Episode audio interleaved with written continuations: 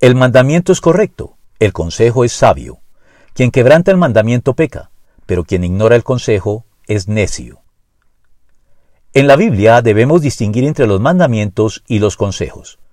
Los mandamientos son de carácter obligatorio, razón por la cual en caso de quebrantarlos pecamos, y nos vemos forzados a afrontar tanto la culpa como las sentencias condenatorias que lo acompañan, mientras que los consejos no tienen carácter imperativo, y aunque conviene seguirlos, podemos no hacerlos sin tener que enfrentar por ello juicios condenatorios, aunque hacer caso omiso de ellos puede llevarnos a cometer dolorosos errores, no necesariamente pecados, y a tener que afrontar, si no la culpa, al menos sí las consecuencias de ellos.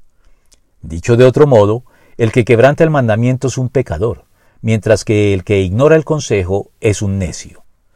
El consejo es un valor agregado al mandamiento, de modo que quien obedece este último no peca, pero quien obedece por igual el consejo llega, además de no pecar, a ser también sabio. De hecho, atender los buenos consejos de la gente sabia y experimentada es ya una señal de sabiduría.